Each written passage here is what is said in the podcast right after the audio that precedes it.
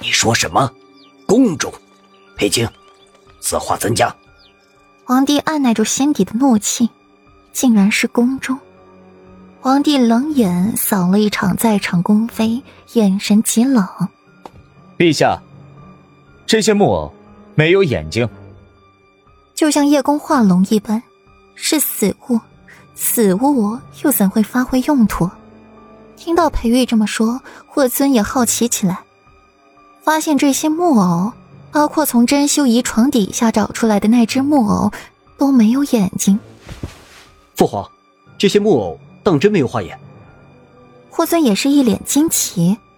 巫蛊之术，他还是第一次听说。皇帝蹙起眉，回想了一番，好像是真的没有眼睛。十几年前的一场巫蛊之术已经让皇帝怕了，如今再起一场。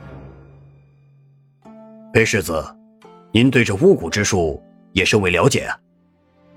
苏香沉默很久，尤其是看着顾软依赖着裴玉的模样，眼睛愈发的深红，说的话便不懂得经过大脑了。话才说完，一些上了年纪的大臣、皇帝纷纷无语的看了苏香一眼，包括苏丞相也是一脸的恨铁不成钢。这个儿子怎么今日变得如此愚蠢？十几年前解决巫蛊一事的人是谁啊？不正是裴世子的母妃吗？纵然那个时候裴世子没有出生，那先王妃总会留下一些笔记吧？裴世子总会在缅怀母妃的时候看吧？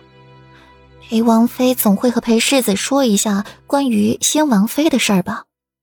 再者说了，裴世子的师尊。可是与先王妃有过过命的交情，裴世子的师尊修为通天，那裴世子知道一些巫蛊之术也不奇怪吧？况且一些奇闻异志，裴世子也是会看一些的，知道这些哪里奇怪了？说起来也是奇怪，陈太医，你对这巫术倒还真是颇有研究。只是询问了甄修仪的日常，就知道甄修仪中了巫术。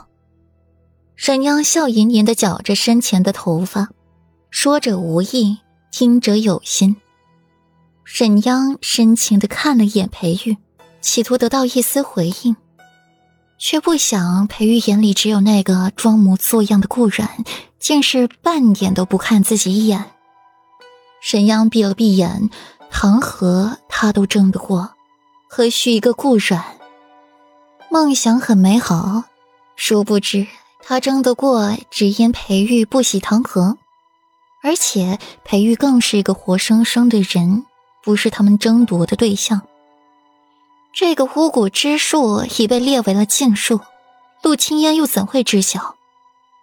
沈吟也跟着开了口：“沈央代表的是沈侯府，不是他个人。”回禀陛下。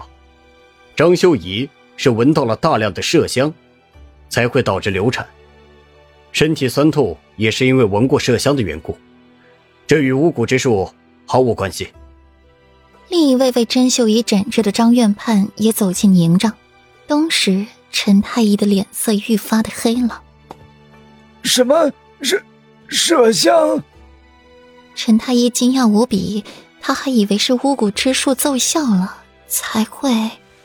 陈太医，难道你连甄修仪的枕头里藏着麝香都闻不出来？张院判冷冷的看他一眼。不过这倒真是冤枉了陈太医。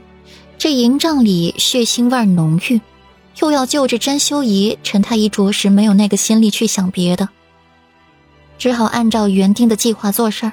哪知道出了这些变故，好玄幻呀！这就触及了皇家之事，这些外人就没有必要继续待着。皇帝挥挥手，有眼力见的人都退了出去。